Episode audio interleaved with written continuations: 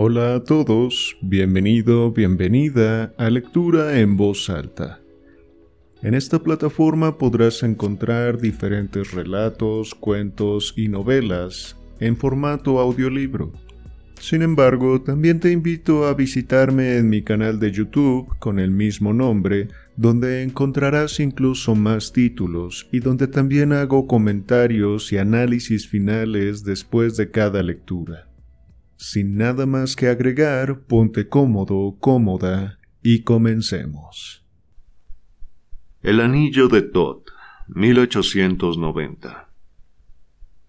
El señor John Vansittart Smith, miembro de la Royal Society y con domicilio en Gower Street, 147A, era un hombre que por su gran determinación y claridad de pensamiento podría haberse situado entre los más insignes observadores científicos fue sin embargo víctima de una ambición universal que le impulsó a alcanzar la distinción en muy diversos campos antes que la eminencia en uno solo.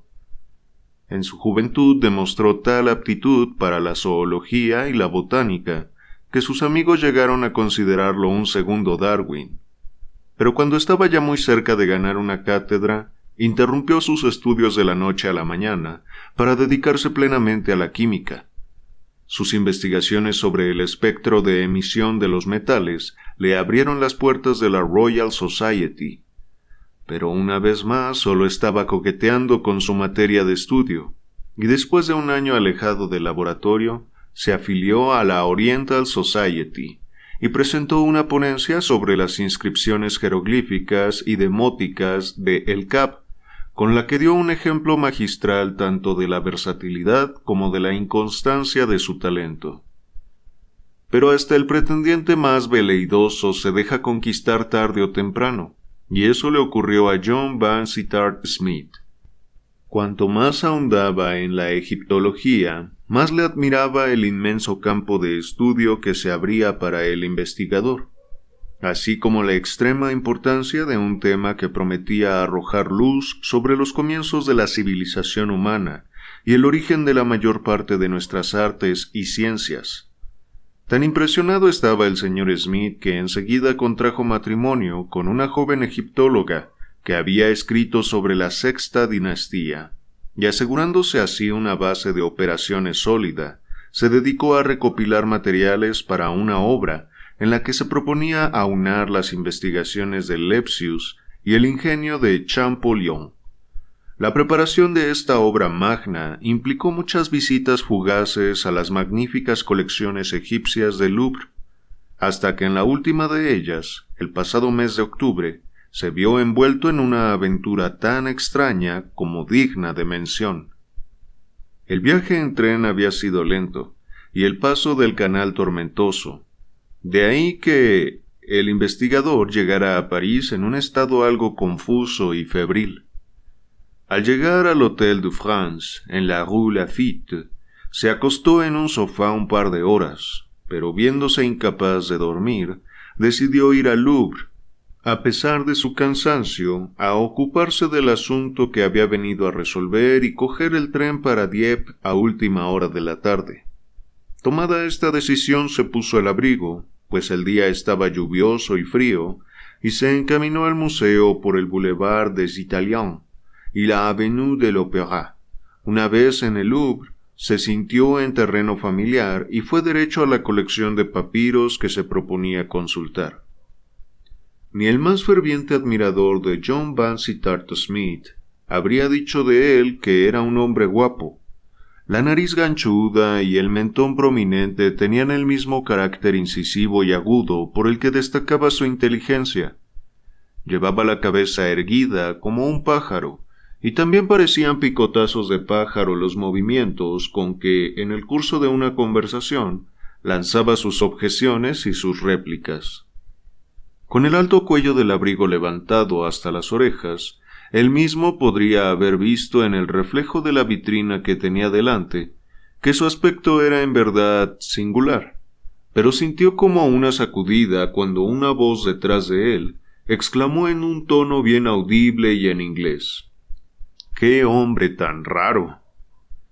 El egiptólogo tenía en su composición una buena dosis de vanidad mezquina que se manifestaba con una indiferencia ostentosa y exagerada a todo tipo de consideraciones sobre la apariencia personal. Apretó los labios y clavó la vista en el rollo de papiro, mientras su corazón resumaba resentimiento contra toda la raza de britones viajeros. Sí, dijo otra voz, la verdad es que tiene una pinta muy extraña. ¿Sabes? añadió el que había hablado en primer lugar. Casi parece que de tanto contemplar las momias se haya medio momificado. Los rasgos sin duda son egipcios, contestó el otro. John Vansittart Smith se volvió bruscamente con la intención de avergonzar a sus compatriotas con un par de observaciones corrosivas. Con sorpresa y alivio, vio que los dos jóvenes estaban de espaldas a él, contemplando a un empleado del museo que estaba lustrando unas piezas de bronce al otro lado de la sala. Carter debe de estar esperándonos en el Palais Royal, dijo uno de los turistas mirando el reloj, y se marcharon con paso firme dejando al investigador entregado a sus tareas. ¿Qué entenderán esos charlatanes por rasgos egipcios? Pensó John Vansittart Smith, y cambió ligeramente de posición para echar un vistazo a la cara del hombre en cuestión. Se llevó un susto nada más verlo. Era efectivamente una cara con la que se habían familiarizado en sus estudios. Los rasgos armoniosos de una estatua, la frente ancha, la barbilla redondeada y la tez morena eran la réplica exacta de las innumerables estatuas, momias y pinturas que adornaban las paredes del museo. El parecido iba más allá de una simple coincidencia. Aquel hombre tenía que ser egipcio. Los hombros angulosos y las caderas estrechas bastaban para identificarlo. John Vansittart Smith se dirigió al vigilante con intención de hablar con él. No tenía facilidad para la conversación, y le costaba encontrar el justo punto medio entre la brusquedad del superior y la cordialidad del igual. Mientras se acercaba, el hombre se puso de perfil aunque seguía concentrado en su tarea. Al mirar con detenimiento Vansittart Smith la piel de aquel hombre, tuvo la sensación repentina de que había en él algo inhumano y sobrenatural. La sien y el pómulo tenían un brillo como el de un pergamino barnizado. No se veía ni rastro de poros. Costaba imaginar una gota de humedad en aquella superficie tan árida. De la frente a la barbilla, sin embargo, la cara estaba cubierta por un millón de arrugas finas, entrelazadas y cruzadas en todos los sentidos, como si la naturaleza hubiera intentado hacer el dibujo más complicado y absurdo que era capaz de imaginar. ¿Où est la colección de Memphis? preguntó el investigador con la torpeza de un hombre que se inventa una pregunta con el propósito de entablar conversación. Selah, contestó bruscamente el desconocido señalando con la cabeza hacia el otro lado de la sala. ¿Vous êtes un égyptien, n'est-ce pas? preguntó el inglés. El conserje miró al hombre que lo interrogaba con unos ojos oscuros y extraños. Eran vidriosos y tenían un brillo seco y apagado que Smith no había visto jamás en una cara humana. Mientras los observaba, le pareció que una fuerte emoción se concentraba muy dentro de aquellos ojos, que subía y se intensificaba hasta estallar en una mirada a medio camino entre el horror y el odio. No, monsieur, je suis français. Y con esto le dio la espalda bruscamente y se inclinó sobre la pieza que estaba lustrando. El investigador lo miró unos instantes con asombro, y se retiró a una silla que había en un rincón apartado, detrás de una de las puertas, donde empezó a tomar notas de sus observaciones de los papiros. Pero sus pensamientos se negaban a discurrir por su surco natural. Volvían continuamente al enigmático conserje, con cara de esfinge y piel de pergamino. ¿Dónde he visto esos ojos? pensó Vansittart Smith Tienen algo de saurio, algo de reptil. Tienen la membrana nictitante de las serpientes, murmuró, recordando sus estudios de zoología. Eso es lo que produce el efecto brillante. Pero aquí hay algo más. Hay una sensación de poder, de sabiduría. Eso he visto en ellos. Y también de cansancio de un cansancio absoluto y una desesperación indescriptible. Podría ser todo fruto de mi imaginación, pero la verdad es que nunca me había llevado una impresión tan fuerte. Tengo que volver a verlos, par diez. Se levantó y se puso a recorrer las salas egipcias, pero el individuo que tanto había despertado su curiosidad se había esfumado. El egiptólogo volvió a sentarse en su tranquilo rincón y siguió tomando notas. Había conseguido la información que buscaba en los papiros y ya solo le quedaba escribirla, mientras siguiera aún fresca en su memoria. El lápiz estuvo un rato deslizándose rápidamente por el papel, pero pronto empezaron a torcerse los renglones. Las palabras se volvieron borrosas. El lápiz acabó en el suelo con un leve tintineo, y la cabeza del investigador cayó sobre su pecho. Cansado del viaje, se quedó tan profundamente dormido en su rincón solitario, detrás de la puerta, que ni el trasiego de los guardias, ni las pisadas de los visitantes, ni siquiera la áspera campana que avisaba el cierre, fueron suficientes para despertarlo. La penumbra se volvió oscuridad, el bullicio de la rue de Rivoli aumentó primero y decayó después. El lejano campanario de Notre Dame dio la medianoche, y la figura solitaria del egiptólogo seguía silenciosamente sentada entre las sombras. Se acercaba la una de la madrugada cuando con un jadeo repentino Vansittart Smith recobró la conciencia. Al principio creyó que se había quedado dormido en el sillón de lectura de su casa, pero la luna entraba intermitentemente por la ventana sin persianas, y al ver la serie de momias y la interminable sucesión de cajas barnizadas, recordó con claridad dónde estaba y cómo había llegado allí. El egiptólogo no era un hombre nervioso, y sentía ese entusiasmo por la novedad que es propio de su especie. Estiró las extremidades entumecidas, miró el reloj y soltó una risotada al ver la hora. El incidente sería una anécdota estupenda para incluirla en su próximo trabajo, y le serviría para aligerar el tono más serio y arduo de sus especulaciones. Tenía un poco de frío, pero estaba totalmente despierto y descansado. No era de extrañar que los guardas no lo hubieran visto porque la sombra densa y negra de la puerta le daba justo encima. El silencio era impresionante. Ni fuera ni dentro se oía un solo crujido o un murmullo.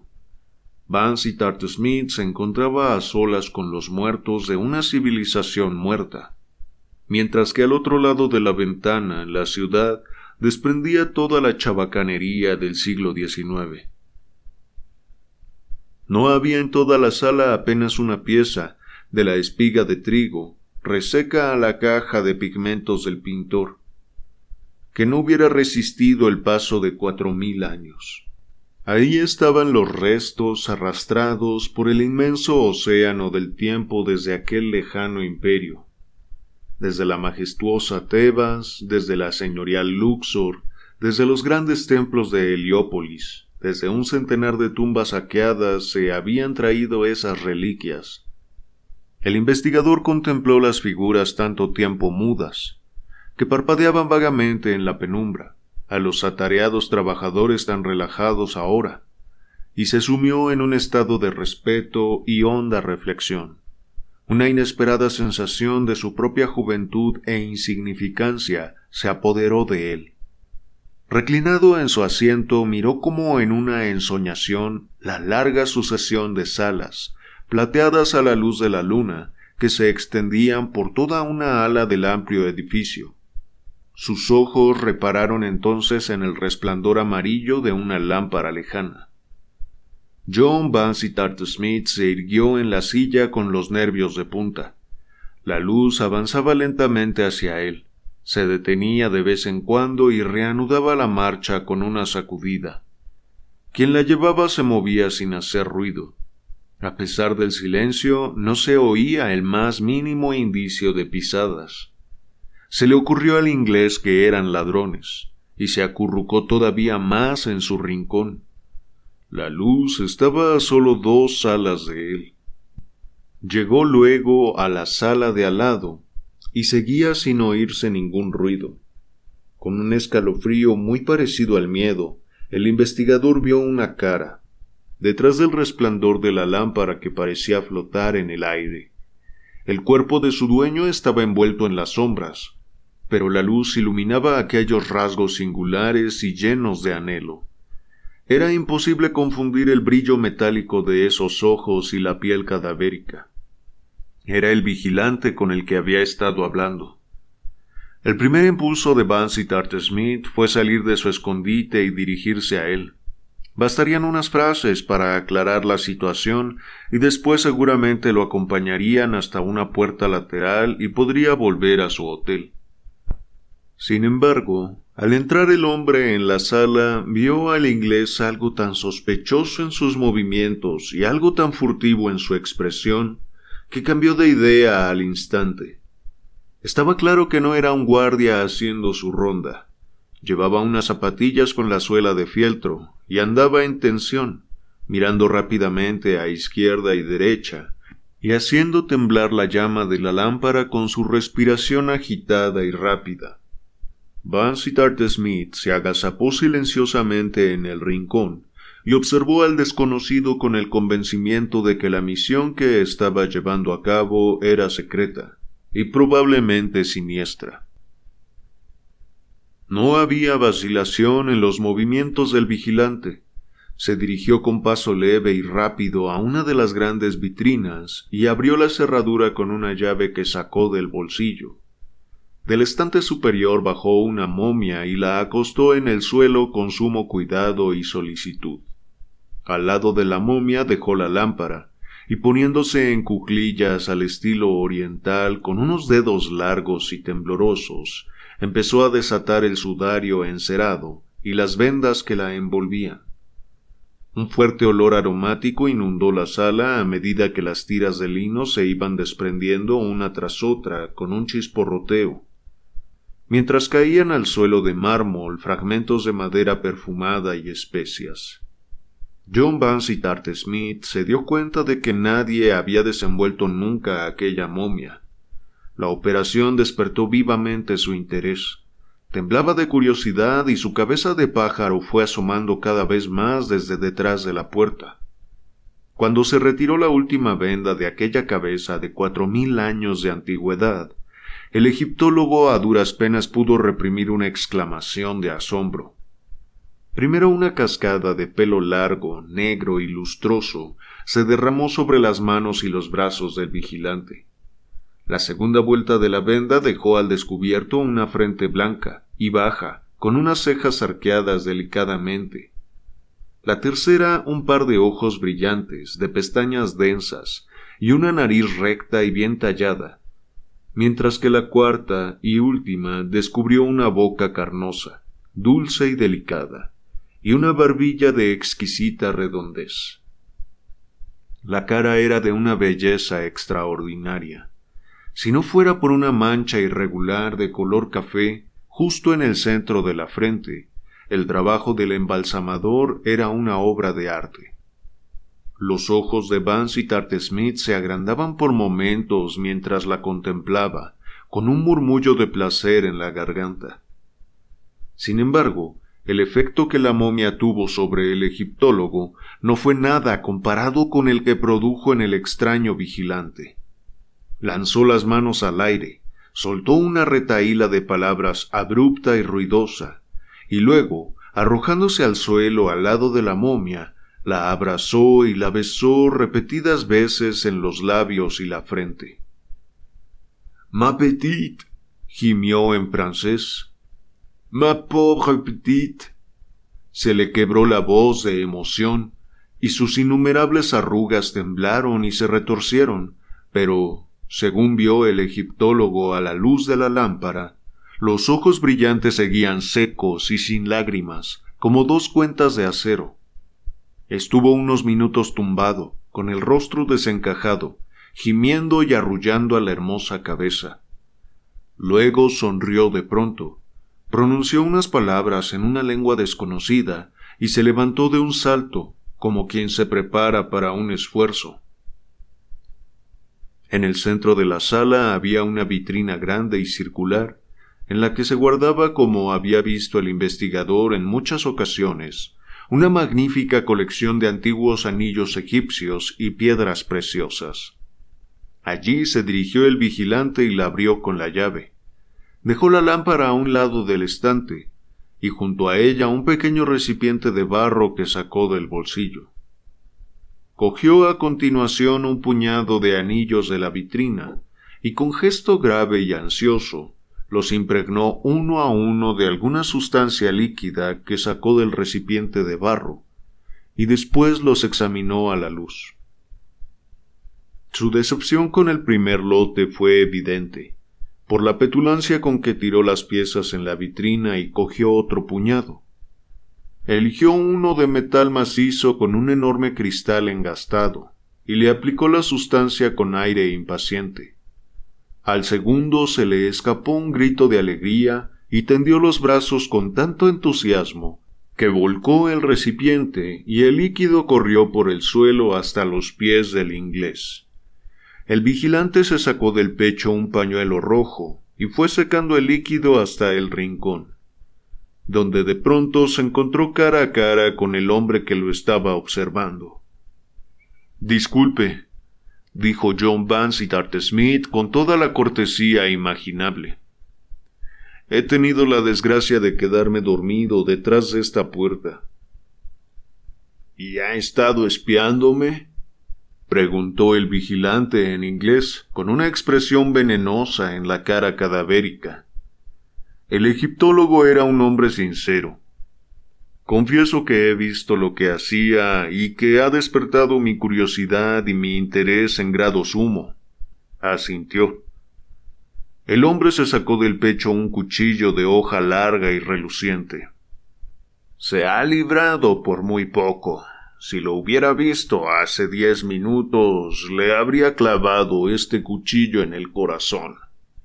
De todos modos, si me toca o se entromete en lo que hago, es usted hombre muerto. No tengo intención de entrometerme, contestó el investigador. Estoy aquí por pura casualidad. Solo le pido que tenga la amabilidad de dejarme salir por alguna puerta lateral. Lo dijo con la mayor suavidad, porque el vigilante seguía empujando la punta de la daga contra la palma de su mano izquierda, como para comprobar el filo, y de su rostro no desaparecía la expresión de maldad. Si pensara, empezó a decir, pero no, tal vez sea mejor así. ¿Cómo se llama? El inglés dijo su nombre. Vansittart Smith, repitió el vigilante. El mismo Vansittart Smith que leyó en Londres una ponencia sobre el CAB. Vi la información. Sus conocimientos del tema son ridículos. Señor, protestó el egiptólogo. Aunque superiores a los de muchos que se dan todavía más ínfulas. La piedra angular de nuestra vida en el antiguo Egipto no eran las inscripciones ni los monumentos que tanto les interesan ahora, sino nuestra filosofía hermética y el conocimiento místico, de los que ustedes dicen poco o nada. ¿Nuestra vida? repitió Vansittart Smith boquiabierto, y de pronto exclamó Dios mío, mire la cara de esa momia. El desconocido dio media vuelta y mientras iluminaba con su lámpara a la mujer muerta, se le escapó un grito largo y quejumbroso. La acción del aire había destruido todo el arte del embalsamador. La piel estaba ahora desprendida, los ojos hundidos en las cuencas, los labios sin color arrugados y separados de los dientes amarillos, y sólo la marca marrón de la frente indicaba que aquella era la misma cara que minutos antes derrochaba belleza y juventud. El hombre sacudió las manos con tristeza y horror. Luego, haciendo un gran esfuerzo para dominarse, miró de nuevo al inglés con ojos implacables. No tiene importancia, dijo con la voz temblorosa. En realidad no tiene importancia. He venido esta noche con la firme intención de hacer algo. Ya está hecho, lo demás no es nada. He encontrado lo que buscaba. La antigua maldición se ha roto. Ya puedo volver con ella. ¿Qué importancia tiene su envoltura inanimada cuando su espíritu me está esperando al otro lado del velo? Estas son palabras sin sentido, dijo Vansittart Smith, cada vez más convencido de que se había topado con un loco. El tiempo apremia y tengo que marcharme, siguió diciendo el hombre. Ha llegado el momento que llevo tanto tiempo esperando tediosamente. Pero antes tengo que indicarle la salida. Venga conmigo. Cogió la lámpara Salió de la sala desordenada y condujo rápidamente al egiptólogo por la larga serie de secciones egipcias, asirias y persas. Al final de esta última abrió una portezuela empotrada en la pared y bajó por una escalera de caracol labrada en piedra. El inglés sintió el aire fresco y puro de la noche en la frente.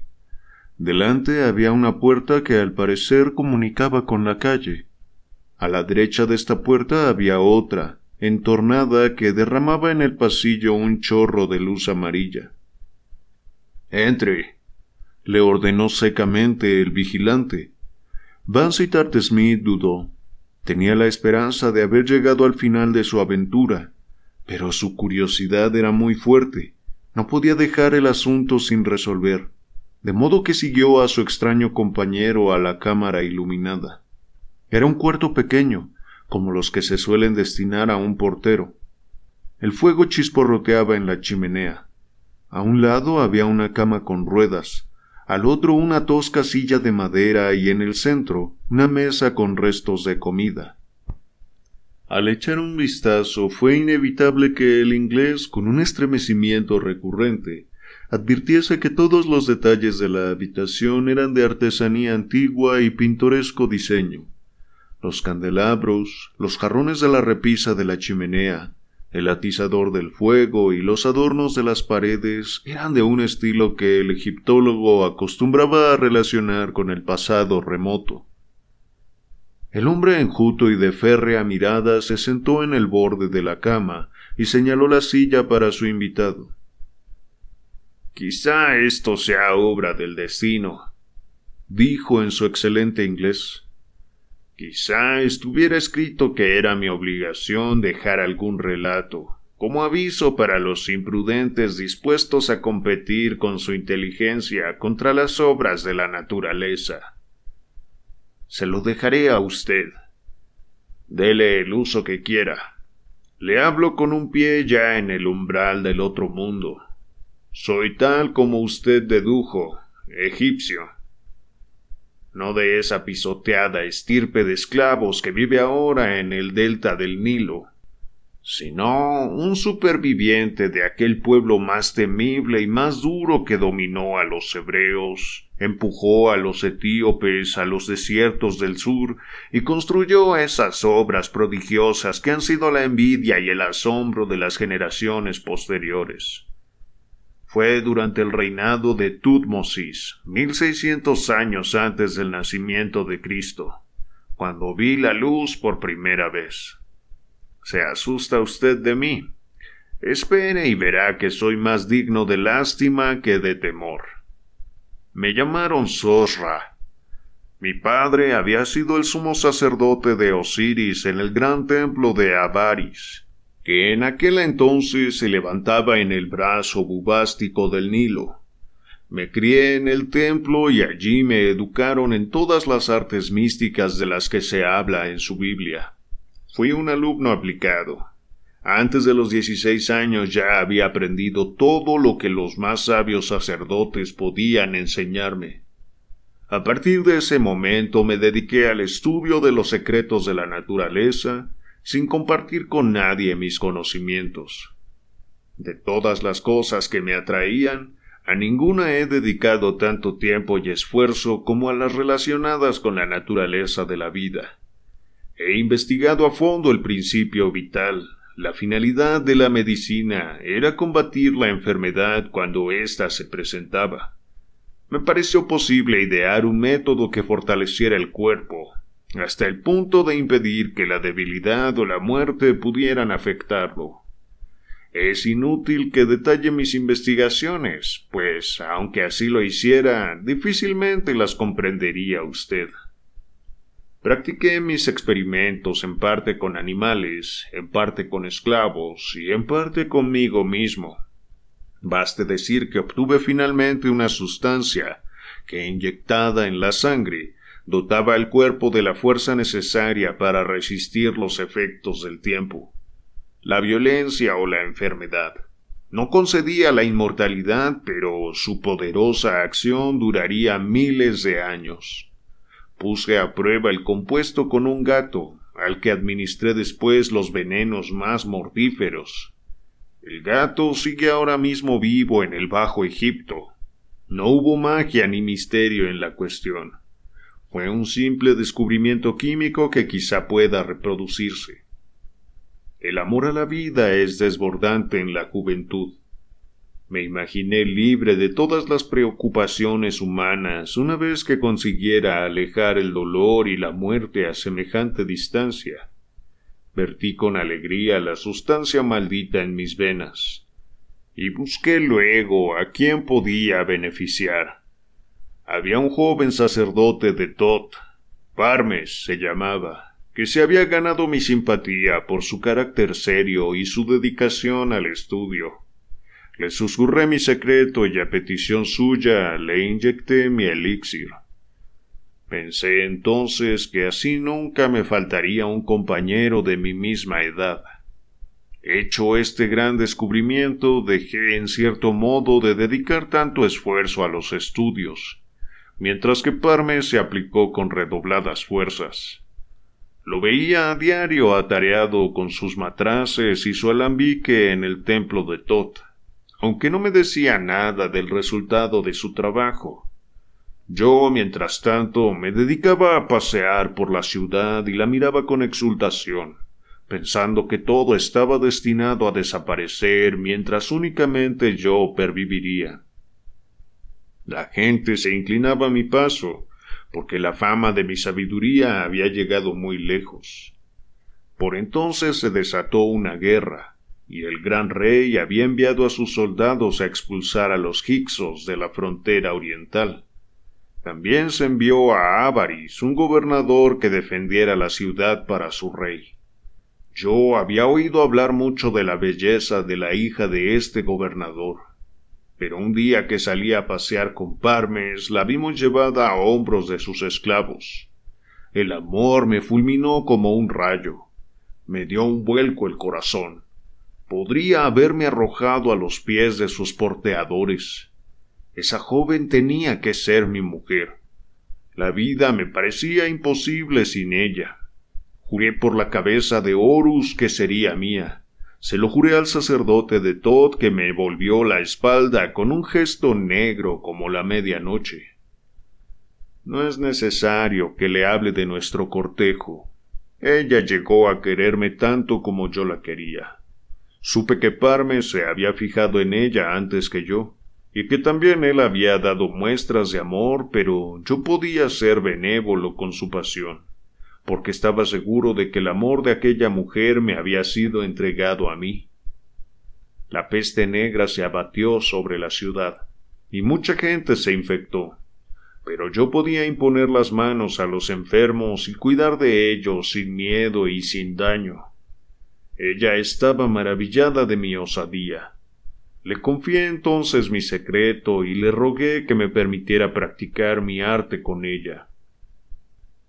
Tu flor no se marchitará nunca, Atma, le dije. Otras cosas morirán, pero tú y yo, y el gran amor que nos tenemos, sobreviviremos a la tumba del rey Chefru. A ella le dominaban las objeciones y temores propios de una muchacha. Me preguntaba si eso estaba bien, si no era lo mismo que burlar la voluntad de los dioses, si el gran Osiris hubiese querido que viviéramos tantos años, ¿no nos lo habría concedido? Con cariño y con palabras tiernas conseguí vencer sus dudas, pero aun así ella seguía insegura. Dijo que era una decisión muy importante, y me pidió una noche más para pensarla. Me la comunicaría por la mañana. Una noche no era demasiado pedir. Quería rezar a Isis para que la ayudase a decidir. Abatido y con un triste presentimiento de desgracia, la dejé con sus criadas. A la mañana siguiente, terminado el primer sacrificio, corrí a su casa. Una esclava asustada me recibió en la escalinata. Su señora estaba enferma, dijo, muy enferma. Desesperado me abrí paso entre la servidumbre y atravesé el vestíbulo y el pasillo hasta la cámara de mi atma. La encontré acostada en la cama, con la cabeza en alto sobre la almohada, la cara pálida y los ojos vidriosos. En su frente brillaba una sola mancha inflamada y púrpura. Yo conocía de antiguo esa marca infernal. Era la señal de la peste blanca, la firma de la muerte. ¿Por qué hablar de ese momento atroz? Pasé meses enloquecido por delirios febriles, pero aun así no podía morir. Nunca un árabe sediento anheló los dulces pozos de agua como anhelaba yo la muerte. Si el veneno o el acero hubiera podido cortar el hilo de mi existencia, pronto me habría reunido con mi amada en la tierra del portal angosto. Lo intenté, pero fue inútil. La maldita sustancia era demasiado potente. Una noche, cuando yacía en mi lecho débil y cansado, Parmes, el sacerdote de Tot, entró en mi cámara. Se detuvo en el círculo de luz de la lámpara y me miró con unos ojos en los que brillaba una alegría demente. ¿Por qué dejaste morir a la muchacha? preguntó.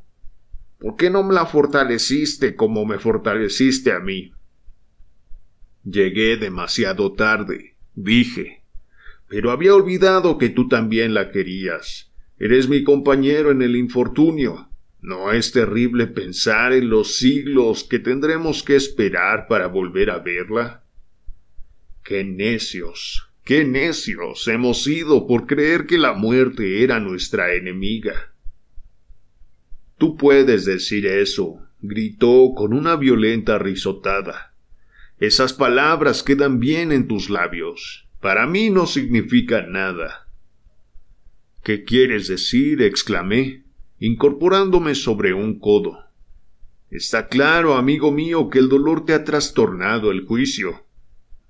Tenía la cara encendida de alegría, y se encogía y sacudía como quien lleva un diablo dentro. ¿Sabes a dónde voy? preguntó. No, no lo sé. Me voy con ella, dijo. Está embalsamada y enterrada en la última tumba, al lado de la doble palmera, fuera de la muralla de la ciudad. ¿Por qué quieres ir ahí? Voy a morir, gritó. A morir. No estoy atado con grilletes a la vida pero llevas el elixir en la sangre. Sé cómo anular sus efectos. He encontrado un principio más fuerte que puede destruirlo. Ahora mismo está actuando en mis venas, y dentro de una hora habré muerto. Me reuniré con ella y tú te quedarás aquí. Vi por su expresión que decía la verdad. El brillo de sus ojos me indicó que ciertamente podía sustraerse al poder del elixir. Tienes que enseñarme, grité. Jamás. Te lo imploro por la sabiduría de Todd, por la autoridad de Anubis. Es inútil, dijo con frialdad. En ese caso tendré que descubrirlo. No puedes, contestó. Yo di con la fórmula por casualidad. Hay un ingrediente que no encontrarás nunca. Aparte del que está guardado en el anillo de Todd, nunca volverá a elaborarse. El anillo de Todd, repetí. ¿Y dónde está el anillo de Todd? Eso tampoco lo sabrás nunca. Te ganaste su amor, pero ¿quién ha ganado al final? Te dejo con tu sórdida vida terrenal. He roto mis cadenas y ahora tengo que irme. Dio media vuelta y salió corriendo de la cámara. Por la mañana corrió la noticia de que el sacerdote de Todd había muerto. Desde entonces he dedicado mis días al estudio. Tenía que encontrar ese veneno sutil que era capaz de anular los efectos del elixir. Del amanecer a la medianoche estaba yo inclinado sobre los tubos de ensayo y el horno. Recogí los papiros y los matraces del sacerdote de Tot. Lamentablemente me enseñaron muy poco. De vez en cuando una insinuación o una frase me infundían esperanzas, pero nunca conducían a nada. Aun así perseveré un mes tras otro. Cuando me fallaba el ánimo me acercaba hasta la tumba junto a las palmeras. Allí, al lado de la urna funeraria desvalijada, sentía la dulce presencia de Atma, y le susurraba que si la inteligencia de un mortal era capaz de resolver el enigma, me reuniría con ella. Parmes había dicho que su descubrimiento estaba relacionado con el anillo de Tot. Yo tenía un vago recuerdo de la joya. Era un aro grande, no de oro, sino de otro metal más pesado y raro, traído de las minas del monte Harbel. Platino lo llaman ustedes. Recordaba que el anillo llevaba engastado un cristal hueco en el que podían almacenarse unas gotas de líquido. Ahora bien, el secreto de Parmes no podía estar relacionado únicamente con el metal, porque había muchos anillos del mismo metal en el templo. ¿No era más probable que hubiera almacenado su valioso veneno en la cavidad del cristal? Apenas había llegado a esta conclusión cuando, buscando entre sus papeles, di con uno que me confirmó que efectivamente así era, y que aún quedaba parte del líquido sin utilizarse. Pero ¿cómo encontrar el anillo? Parmes no lo llevaba encima cuando lo desnudaron para embalsamarlo. De eso me aseguré. Tampoco estaba entre sus efectos personales. Lo busqué inútilmente en todas las habitaciones en las que él había entrado, en todas las cajas, jarrones y muebles que habían sido suyos. Hasta llegué a cribar la arena del desierto de los sitios por los que tenía la costumbre de pasear. Pero buscara donde buscase no encontraba ni rastro del anillo de Todd. Aun así, es posible que mi empeño hubiera superado todos los obstáculos de no haber sido por una nueva e inesperada desgracia. Se estaba librando una guerra violenta contra los Hicsos, y los capitanes del gran rey habían quedado aislados en el desierto, con sus jinetes y sus arqueros. Las tribus de pastores nos atacaron como langostas en un año de sequía. De los desiertos de Shur hasta el gran lago amargo había sangre de día y fuego de noche. Avaris era el baluarte de Egipto, pero no conseguimos repeler el ataque de los salvajes. La ciudad cayó. Pasaron a cuchillo al gobernador y a los soldados, y a mí, como a otros muchos, me llevaron cautivo. Pasé muchos años, años, cuidando del ganado en las grandes llanuras del Éufrates. Murió mi amo, y su hijo envejeció mientras yo seguía tan lejos de la muerte como siempre. Por fin escapé en un camello rápido y volví a Egipto. Los Hicsos se habían establecido en las tierras conquistadas, y su rey gobernaba el país. Avaris estaba en ruinas. Habían incendiado el centro de la ciudad y del gran templo quedaba únicamente un triste montón de escombros. En todas partes había tumbas saqueadas y monumentos destruidos. Del sepulcro de mi Atma no quedaba ni rastro. Yacía sepultado en las arenas del desierto, y hacía ya mucho tiempo que las palmeras que señalaban su emplazamiento habían desaparecido. Los papiros de Parmes y los restos del templo de Tod o bien se destruyeron, o bien estaban desperdigados a lo largo y ancho de los desiertos de Siria. Era inútil buscarlos. Fue entonces cuando perdí toda esperanza de encontrar el anillo o descubrir aquella sustancia sutil. Me propuse vivir con toda la paciencia que me fuera posible hasta que los efectos del elixir se agotaran.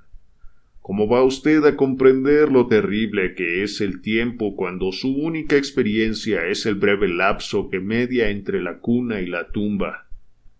Yo lo he sufrido bien, arrastrado por toda la corriente de la historia.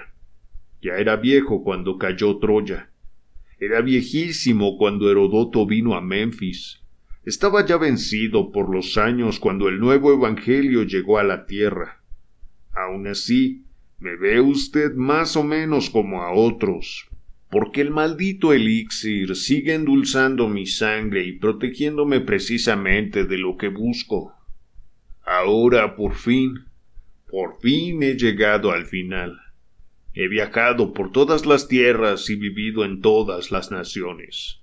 Cualquier lengua es igual para mí. Las aprendí todas para ayudarme a pasar el tiempo. No hace falta que le diga lo despacio que han transcurrido los siglos desde el largo amanecer de la civilización moderna, los anodinos años intermedios y los tiempos oscuros de la barbarie. Todos los he dejado atrás. Nunca he vuelto a mirar a otra mujer con los ojos del amor. Atma sabe que le he sido fiel. Tomé la costumbre de leer todo lo que decían los eruditos sobre el antiguo Egipto. Me he visto en situaciones muy diversas. Unas veces he sido rico y otras pobre, pero siempre he tenido lo suficiente para comprar las publicaciones que tratan de esos asuntos. Hará unos nueve meses. Estaba en San Francisco cuando leí la noticia en ciertos hallazgos realizados en los alrededores de Avaris me dio un vuelco el corazón. El artículo decía que el arqueólogo había explorado algunas tumbas recientemente desenterradas. En una de las tumbas encontraron una momia y en el sarcófago exterior una inscripción que la identificaba como el cuerpo de la hija del que fuera gobernador de la ciudad en tiempos de Tutmosis. Añadía que al abrir el sarcófago se descubrió un gran anillo de platino con un cristal engastado sobre el pecho de la mujer embalsamada. Es decir, era allí donde Parmes había escondido el anillo de Tod. Con razón dijo que estaba a buen recaudo, porque ningún egipcio habría manchado su alma abriendo siquiera el sarcófago de un amigo muerto. Esa misma noche salí de San Francisco y en cuestión de unas semanas volví a encontrarme en Avaris. Si es que unos pocos montones de arena y murallas destruidas merecen conservar el nombre de la magnífica ciudad. Enseguida fui a ver a los franceses que se encargaban de la excavación y les pedí el anillo. Me contestaron que tanto el anillo como la momia se habían enviado al Museo Bulag del Cairo, a Bulak fui, únicamente para que me dijeran que Mariette Bey los había reclamado y embarcado para el Louvre. Seguí su rastro y aquí en la sala de Egipto, después de cerca de cuatro mil años, encontré finalmente los rastros de mi Atma y el anillo que tanto tiempo llevaba buscando. Pero ¿cómo lograr que llegaran a mis manos? Se dio la casualidad de que su puesto de vigilante estaba vacante. Me presenté al director y lo convencí de que tenía grandes conocimientos sobre Egipto. En mis ansias de agradar hablé más de la cuenta, y el director acabó diciéndome que la cátedra de profesor me convenía más que un puesto como guarda. Me dijo que sabía más que él. Únicamente a fuerza de cometer errores para hacerle creer que había sobreestimado mis conocimientos, conseguí que me permitiera trasladar a esta cámara los escasos artículos que he conservado. Esta es mi primera y última noche aquí. Ahí tiene usted mi historia, señor Vansittart Smith. No es necesario que añada más para un hombre de su inteligencia. Por una extraña coincidencia, ¿ha visto usted esta noche el rostro de la mujer a la que amé en aquellos tiempos remotos? Había muchos anillos con cristales en la vitrina, y tenía que comprobar si eran de platino para asegurarme de dar con el que buscaba. Me ha bastado con echar un vistazo al cristal para ver que el líquido sigue dentro, y que por fin podré liberarme de esta maldita salud que me ha perjudicado más que la peor de las enfermedades. No tengo nada más que decirle. Me he quitado un peso de encima. Puede usted contar mi historia o guardarla en secreto, como mejor le plazca. La decisión es suya. Le debo alguna compensación porque ha estado usted a punto de morir esta noche estaba desesperado y no habría consentido que nada se interpusiera en mi camino. Si lo hubiera visto antes de conseguir mi propósito, tal vez le habría privado del poder de oponerse a mis actos o dar la voz de alarma. Esta es la puerta. Saldrá usted a la rue de Rivoli. Buenas noches. El inglés volvió la cabeza la figura enjuta de Zorra el egipcio se vio un momento enmarcada en el estrecho vano de la puerta. La puerta se cerró a continuación, y el fuerte chasquido de un cerrojo rompió el silencio de la noche. Fue al segundo día de su regreso a Londres cuando el señor Vansittart Smith vio en la sección que The Times dedicaba a París la siguiente y concisa crónica. Curioso suceso en el Louvre. Ayer por la mañana se hizo un extraño descubrimiento en la sala principal de Oriente. Los ouvriers encargados de la limpieza del museo a primera hora del día encontraron a uno de los vigilantes muerto en el suelo y abrazado a una momia. Tan pegado estaba a ella que resultó dificilísimo separarlos. Una de las vitrinas donde se guardaban anillos de gran valor estaba abierta y desvalijada. Las autoridades creen que el individuo se estaba llevando a la momia con la idea de venderla a un coleccionista privado, cuando casualmente sufrió un ataque a raíz de una larga enfermedad del corazón. El difunto era al parecer un hombre de edad incierta y costumbres excéntricas, sin ningún pariente vivo que pueda llorar su inoportuna y dramática muerte. Gracias por haberme acompañado en una lectura más. Te recuerdo que puedes encontrar muchos más audiolibros y relatos si me buscas en YouTube como Lectura en voz alta. Para mí ha sido un placer leerte como siempre. Nos vemos.